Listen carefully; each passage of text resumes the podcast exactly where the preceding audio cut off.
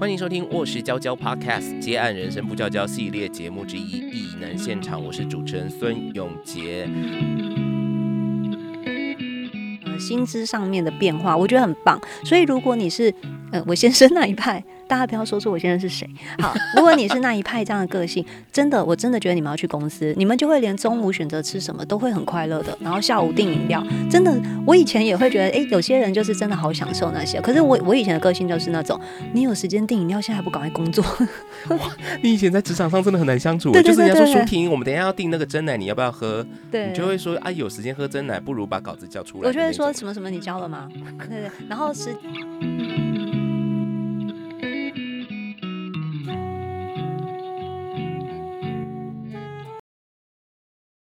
欢迎收听《卧室娇娇 Podcast》接案人生不娇娇，这个是我们这个呃系列节目异能现场，我是主持人孙永杰。呃，回到我们异能现场的上一集节目，也就是我们的第一集节目哈，我们邀请到这个身份非常多重的接案者哈，他甚至开始做动物标本，因为小朋友希望他可以做这个甲虫是不是的 的标本给他这样哦，所以这个妈妈就去当这个标本师了。呃，舒婷跟我们分享，她从一个全职工作，然后呃决定诶、切换到接案人生的这个决定。那过程当中，他经历过了哪些这个人生的体验 哦？那感觉真的也是翻新了一下。那今天呢，我们要更进一步的来请教这个舒婷。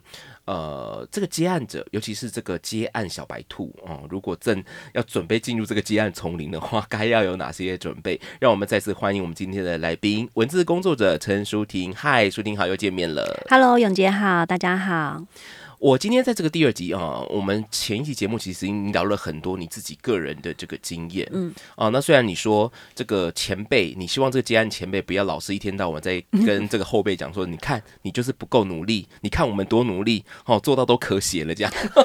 就是不要跟后辈讲这个话。那我们这些做后辈的，哎，不是我啦，哈，但就是我现在代替他们来发言。就是我们这些做后辈的，又会希望从前辈的这个口中听到什么样的话呢？这些话到底能不能变成宝贵的建议呢？啊，今天这个重责大任就交给我们的舒婷。嗯，所以我今天在第二集节目的一开始，我就想先呃请教舒婷一个问题哈，一个人。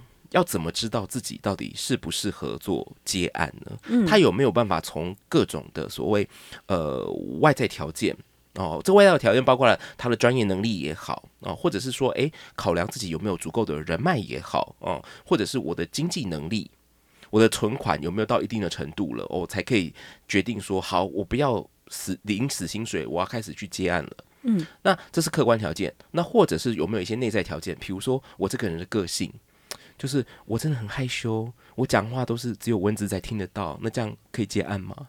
其实我有认识很害羞的接案呢、他反而是因为害羞，他在公司会蛮辛苦的。然后他觉得接案，嗯，他只要都透过信件联络，然后他如果品质不错，就又会有新的工作上门，哦，他反而处理的不错。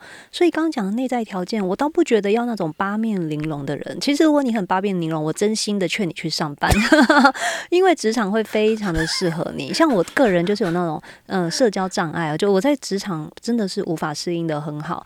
然后如果职场上面有一些那种讲闲话啊、讲坏话，我都觉得好烦哦。因为很难想象，因为我们今天在节目看到你，就是你你你对于我们的问题都可以侃侃而谈呢。对，但是我并没有要在职场上跟别人相处。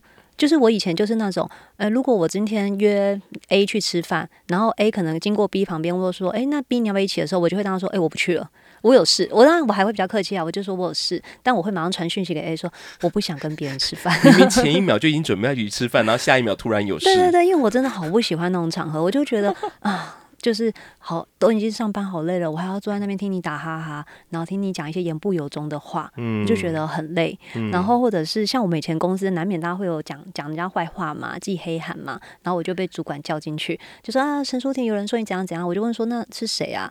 然后我就马上叫那个员工说，哎、永杰你过来一下，我们有话当面对对对对，我就说你写这个意义是什么呢？我们来跟主管聊聊。那我觉得这些过程，当然就是会让你在公司变成一个所谓很呛的人，但是很呛的人，他真的就是。他还是有他的做事能力，因为我觉得我以前做事能力是好的，但只是因为就是因为我在人际上面一直没有办法那么圆融，没有办法很多事情都假装看不到，没有办法跟大家在那边吃饭啊，浪费时间，下班后要聚餐。我想说，你们都没有家庭吗？你们家庭都没有温暖吗？但是我这边很好奇耶，我我这样听，我其实很疑惑。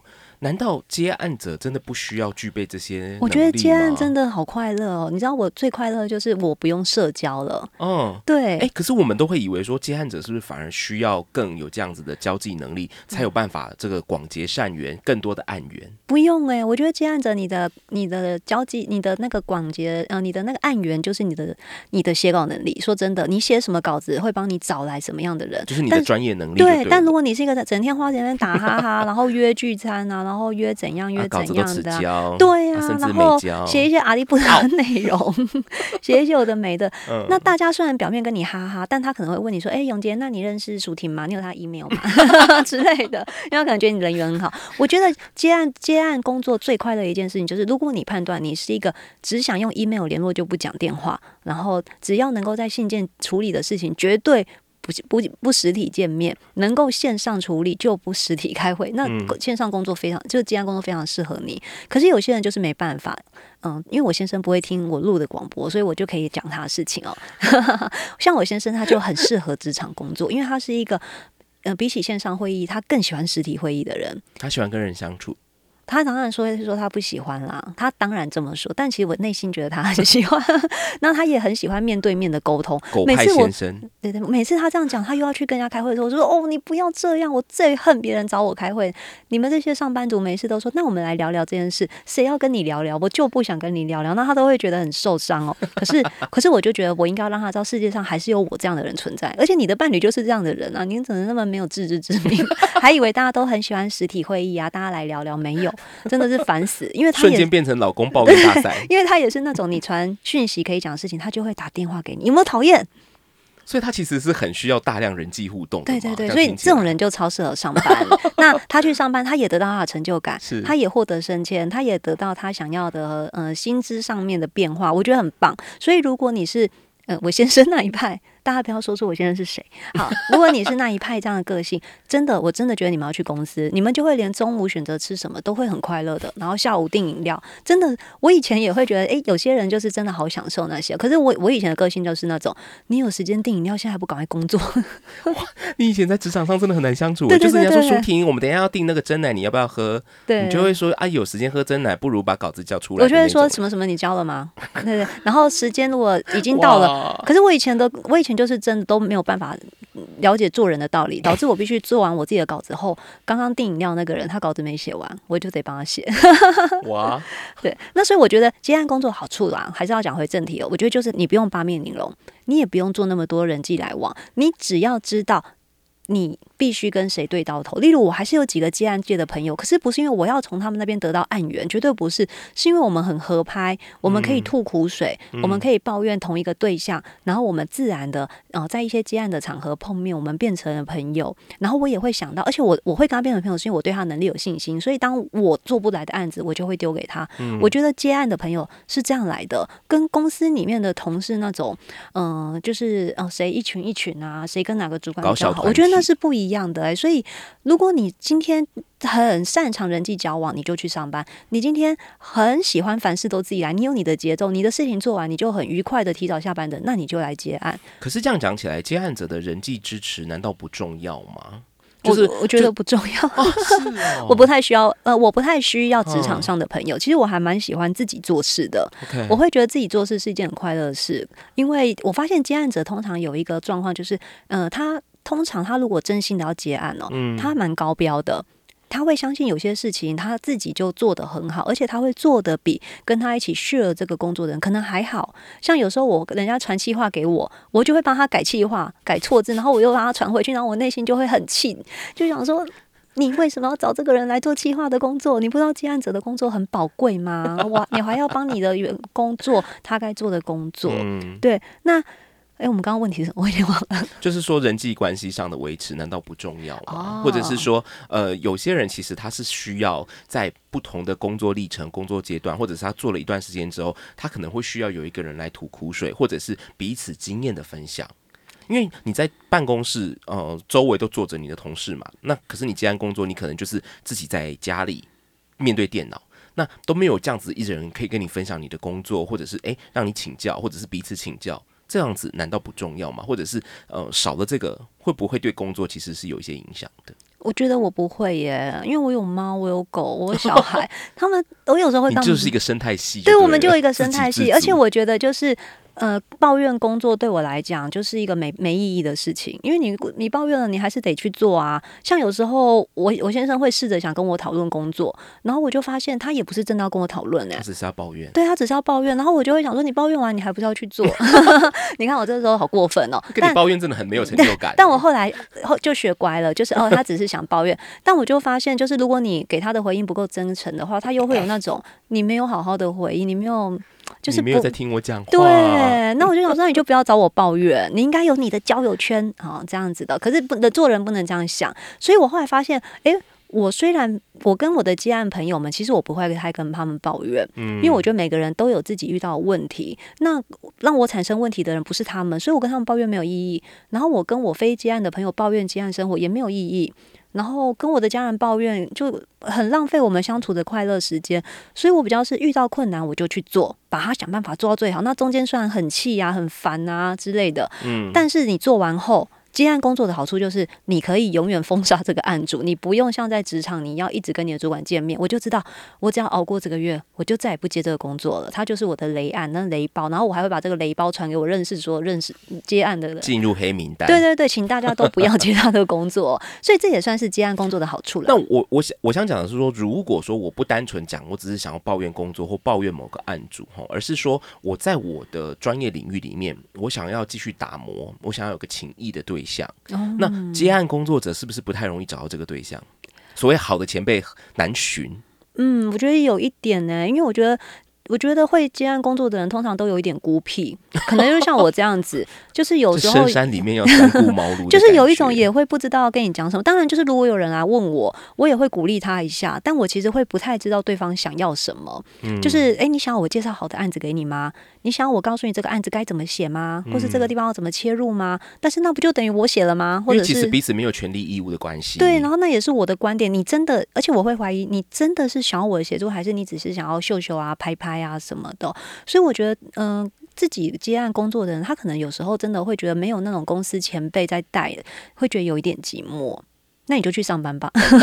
结论 对，结论你就去上班吧。因为，因为我认识能够经营的很久的接案的人哦，他真的都不太需要秀秀、欸，嗯他不太需要拍拍，他也没有什么所谓的嗯前辈后辈关系，因为你就是把你自己能够做的事情做好就好了。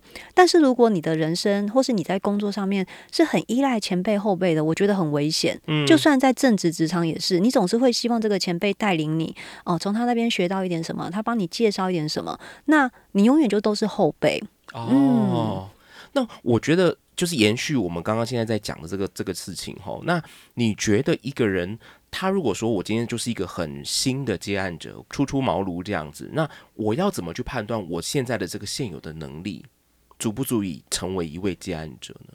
嗯，我我其实会不建议，呃，有一些大学生或是研究所毕业的孩子哦，哎，他们叫孩子吗？研究所毕业的学生马上就接案。其实我我不会做这个建议，我甚至都会希望他们先去工作，因为我觉得去去有一个基础的工作，可能四五年，或是你给自己一个五年的限度，好好的做到三十岁，因为在这一段公司。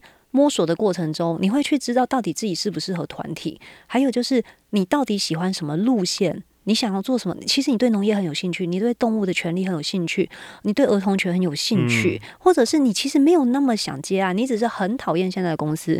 也许你可以考虑去社会组织工作，考虑投入政治的工作，有很多很多选择。我觉得接案工作应该是你今天真的想的非常的透彻了，你愿意抛下很多事情，像刚刚讲的人脉。接案工作，你真的就是把很多在公司累积的人脉，就是瞬间就没有了，因为你对他们来讲，你就是 nobody 啊，你不会再帮助他们有升迁的可能。那其实这些人就算过去有时候人家那种职场上常那种哥哥哥姐姐对啊，什么哥什么姐啊，其实人家叫的是你背后的那个的招当你拿掉了你那个组长，拿嗯掉你那个科长，拿到了什么头衔之后，你就什么都不是了我。想这种感觉在媒体工作特别感触特别深。没错啊，就是也许我们前有那支笔，你对啊现在没有那支笔了。没错啊，以前就是很多很多，可能很多的人都要找我们，受访者都要找我们，呃，透过我们他们的东西才能健康，才能报道。然后你要离职的时候，大家也会跟你好来好去，就是那种啊，以后多多联络啊，互相照顾啊。但你今天一旦是个接案工作者，你没有那个嗯、呃见报的权利后，你就会发现这些人就都不见了。嗯，对他们是不会来找你的，他们会去找下一个记者。是是是，对，那今天我会建议，呃，刚刚讲的新人哦，就是毕业后的学生哦，先去正职工作，就是你先看清楚你要的是不是这一切，然后真的不要被那个自己的头衔迷惑，觉得就是对我今天就算离职了，我还是可以独当一面或怎么样。可是你要想想，你所谓的以为你会独当一面，可能是你公司的资源给你的，你可能没有了公司的 IT，你什么都不会。嗯，对，然后你可能没有那个公司的人给你那个时间掌控，你稿子是永远都出不来的。其实很多有一些嗯、呃有一些人其实他接案的时候都会陷入这种困境啊。嗯，那我觉得你真的要对自己有足够的体认，然后对自己要很有信心，就是对这些我都做得到，而且我已经累积了一点存款的时候，我觉得你再来考虑接案，而且也不要积多少？我觉得至少十万二十万吧，就是你要半年不饿死，然后如果你以最低薪资来算，然后你算六个月，然后你就去哎，所以是两万五乘以六，嗯，大概十五十六 万。数你看数学好差，没有人在算，我还以为永杰会算，我也没有在算。结果我也讲不出来。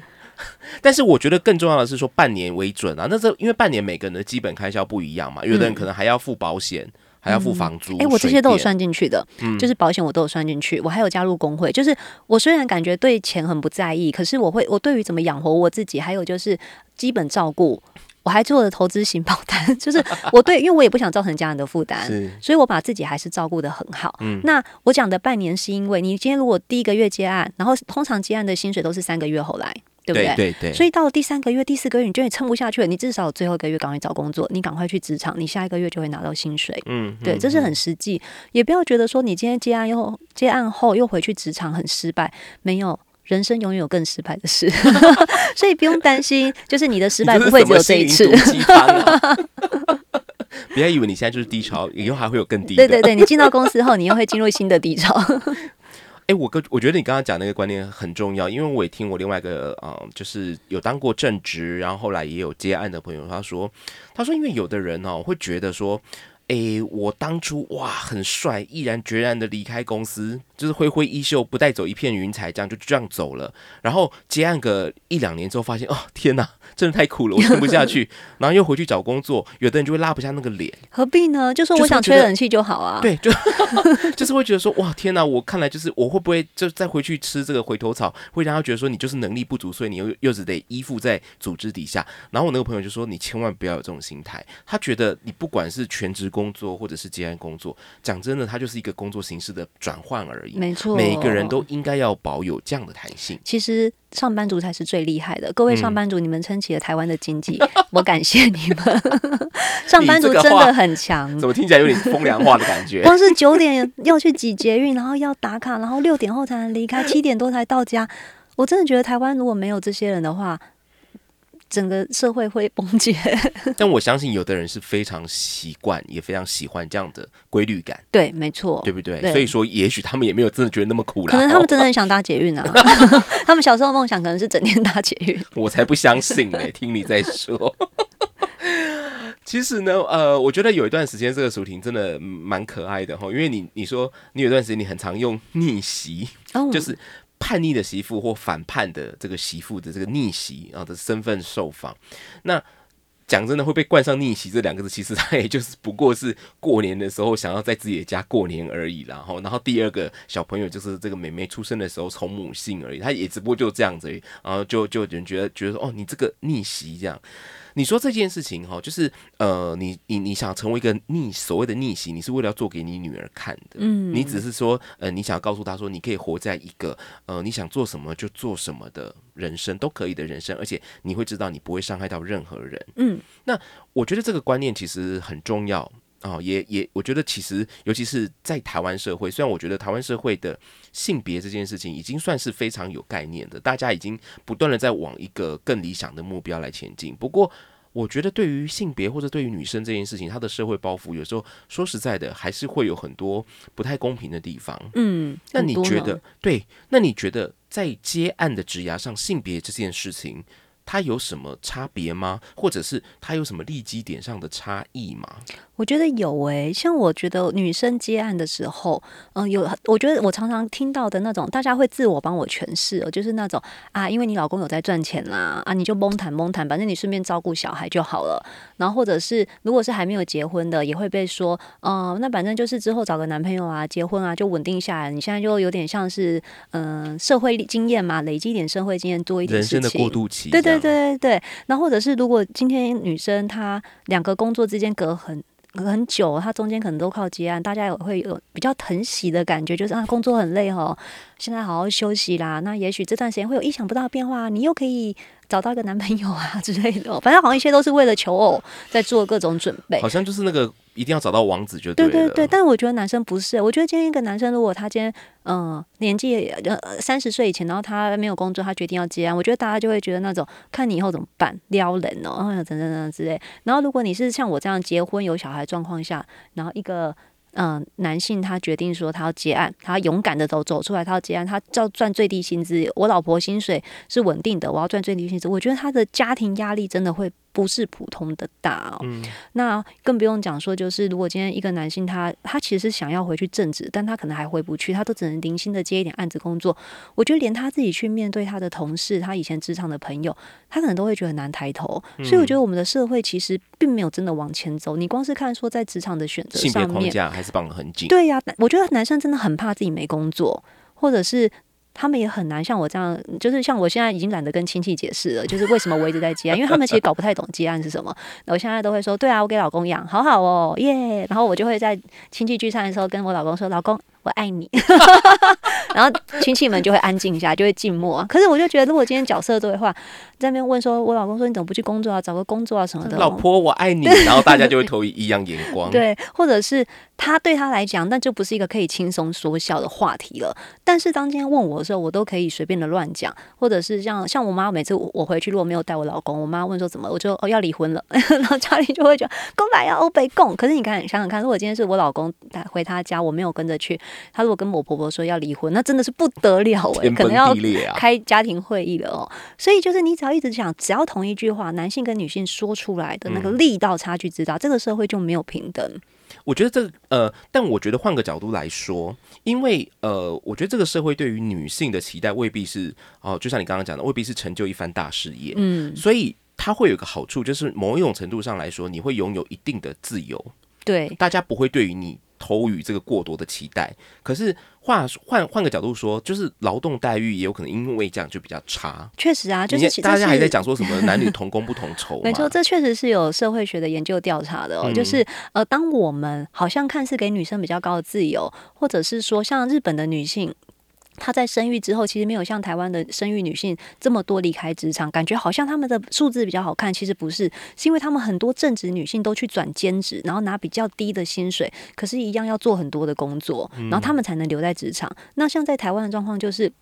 台湾的妈妈必须要做第二轮班嘛，她在很辛苦的工作之后，她回到家还要负传统的家务跟育儿的责任哦，所以女生好像没有被社会期待什么，但她其实背负了很多的期待。那我觉得男生也是，男生好像在家务育儿上面没有被期待，可是他在其他方面又被期待的很深。那我觉得对双方都是很不公平的。嗯，我们今天这样讲，就是说，不是说只有女生才承担这个因为性别而造成的嗯社会观感的压力了。对啊，我觉得得男生也很辛苦啊。嗯今天大家试试看啊，就是如果听众有男生，你试试看，回家跟你妈妈说我不做，我要接案，然后每个人都把那个回应哦寄回来给卧室，我们来抽奖，来看看谁的比较凄啊，请问惨。奖品是什么？奖品无线耳机吗？乱开支票、欸？哎，我觉得这一件事情在我自己身上感触也非常深，因为我当初是在三十几岁的时候决定说我要去接案，那当时。我身边真的不止一个人跟我讲说，嗯，就是他们就会有意无意的说，哦，就是可是我们也来来到了一个要替自己好好着想的年纪了啊，我心里就想说啊，我我要去结案啊，我又不是 要去杀人放火，难道没有替自己着想吗？对不对？所以大家就会有很多看似很关怀的言语，但是其实他们。怀藏的是某一种所谓的刻板印象，或者他们的偏见啦。对啊，我也有这样的感觉。像因为我跟我老公刚好是同一个大学毕业，然后我们也都有读研究所，所以我们的起步点是一样的。可是当我选择接案，然后在家带小孩、做家事、煮三餐的时候，我发现大家给我的反应，像亲戚之间给我反应都是，嗯，对，安 A 北班应该弄家己狗就好哎啊，啊，应该够家就好哎。可是对他的反应就是。哎，你这样子最近工作很顺哦，哦，然后又怎么样，又怎么样了，很不错。然后我想，为什么？就是殊不知我们舒婷在工作上也是风风火火的，也没有了。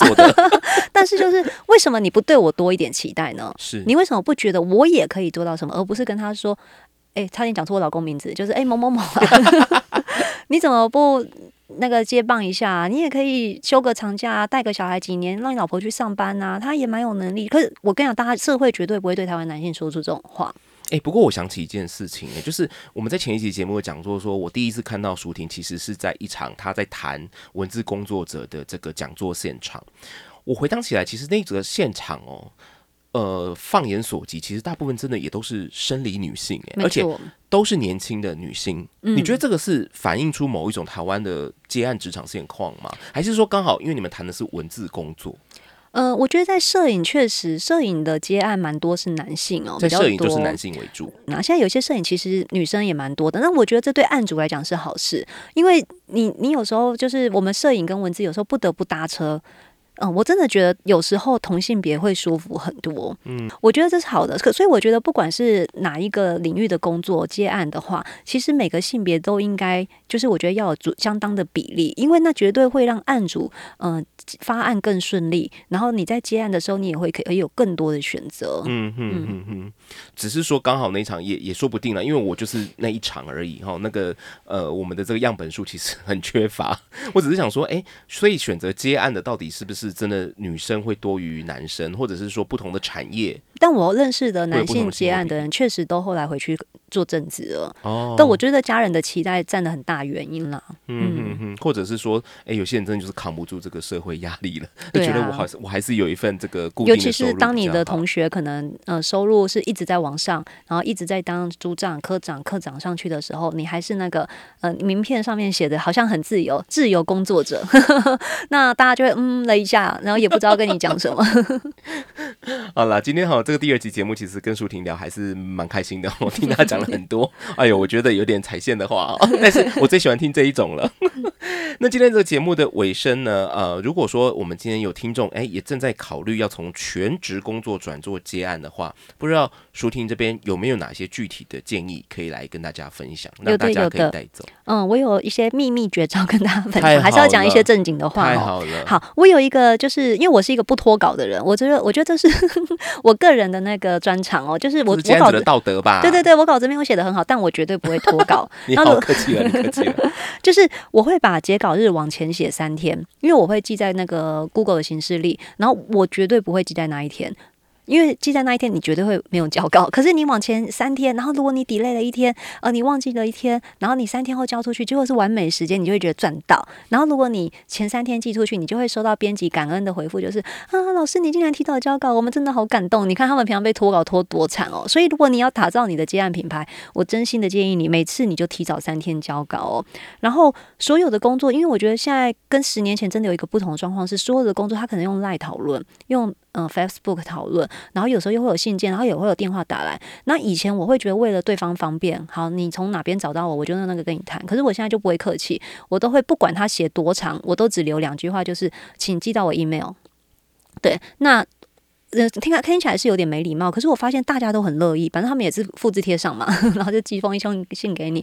可是我们之后找所有工作讨论都会有依据，而且会很好找。然后甚至你在对你的那个入账，其实这是所有接案者最痛苦的事，因为你知道那个公司他入账传的那个账号名都很神秘，然后有时候都会只有前面一个字连等等等等等公司，然后有什么啊，完全看不懂。然后有些公司他注册的还不是他的出版社，是某个集团，然后我还要上去 Google，然后去查那个。个集团下面有到底有哪些公司，我就觉得好烦。到底谁钱寄寄钱给我？对，到底谁寄钱给你？所以呃，我都会问对方，就是我寄出稿件后，我就会问对方说预计什么时候入账，然后这笔稿费是多少，请他直接写给我，然后他就会写一个数字后，我之后再用，我只要去信件那边搜寻数字，我就可以找到账了。我觉得真的好方便哦。好，那第三个给大家的建议就是不要舍不得烂工作。不要去看那个钱，当然钱很重要。如果这个烂工作钱很多，你还是要看见它。但是如果钱没有很多，不要舍不得，因为你把你留住了一个烂工作，就是排挤了好工作的时间。所以你一定要把你的时间留给好工作。那如果你真的有一段空窗期，你就是没有工作怎么办呢？那你就创造工作。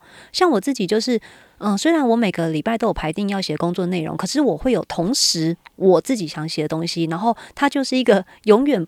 不会关的 Word 档永远在桌面上，好，然后我每次就会打开它，我就会觉得这是一个永远的稿在，然后逼我一定要写几句话上去，然后我就会安慰自己说，我今天写了一百字，啊，我明天也写了一百字，哎，不知不觉我今天打开来看，竟然有两千多字，觉得很安慰。就是你要练习为自己写一点东西，然后这个东西你未来可能可以去投件，你可以主动的提气话，你可以跟某个媒体联络，就是哎，某个主题我很有兴趣，我已经写了几千字了，你可以看看，那也许真的就有一个发。展的可能，是吧？我就是不要小看自己啊！你不要觉得工作一定要别人给，其实每个人在想成为接案工作者，应该都是有一点抱负的吧？都觉得自己还蛮擅长写东西，也会很想写。尤其很多人都在 Facebook 写一些长篇大论哦。每次我看到那个，我想说。你为什么不去把钱砸到水里了？你们这些人对，好好做你的工作可以吗？把稿子赶快写完好吗？对，与其你在脸书发长文，不如好好的。我跟你讲，编辑最恨的就是呢，你的这个稿，你的写作者，你的写手们，对，稿子已经 delay 了，但是他的脸书上天天发文，没错，连编辑都不知道要那个排除贴文，真的是很莫名其妙。总之，你要记得，你写的每个东西，对接案工作者来讲，你写的东西就是你的资产。那有些当然你可以一直放公开文出来，久了那也会累积成你自己的品牌。可是你还是要记得很多东西你要收回来，让它变成一个你的作品，这才是有意义的。因为在脸书上面，就算有几百个转贴，然后呢？就过去了。嗯嗯。哦，舒婷最后这个提醒哦，一个就是呃，关于这个截稿的时间哦，这个是一个呃接案者的这个基本的道义啊，哈，这个职场 要要遵守的这个道德哈。然后另外一个就是说，这个接下工作的管道哦，不要让自己真的变得太忙，因为现在这个通讯工具真的太多了。嗯。然后再来就是说，哎，要舍得对于这个好工作、不好的工作，久了你会自己有个手感，要去判断啊，烂工作真的不要舍不得丢弃哦，因为跟他跟他缠上了。就像卡刀音一样，没有好处的，没错，是不是？好，然后最后就是这个，无论你写你做什么事情，今天你是因为今天舒婷她是文字工作者，所以她举的是这个写字，嗯，好，这个东西要累积，能够累积，而且你要记得是累积到自己的身上啊。脸书的这个分享数、按赞数就是如浮云了，哦，过去就没了哈，所以你还是投资在自己身上比较重点，这样比较重要。好，今天真的很开心，连续两个星期，呃，请到这个舒婷跟我们分享他的这个职涯的这个接案心法哦，以及他怎么。看待他的这个接案人生，我觉得他其实是说实在，有时候蛮哲学性的。哦，他其实是很抽象的哈，这是很个人的工作哲学的、很职涯哲学的哈。那一路累积下来，他也有非常多的宝贵经验，他都今天很无私的跟我们分享。因为很多东西看似很细节，可是他真的可以让你的接案人生更顺畅，这点非常非常的重要。我们今天再次谢谢舒婷，谢谢永杰，谢谢大家，谢谢。那如果你想更认识我们的卧室娇娇，或者认识卧室文化的话，在我们的节目简介栏里面都有我们的这个社群账号哈，有 Instagram，有这个呃 Facebook，有官网，呃，还是虽然我们刚才讲说按赞助浮云，但是 还是要来按一下，因为我们很喜欢浮云。有时候我就想当一朵云嘛，没错。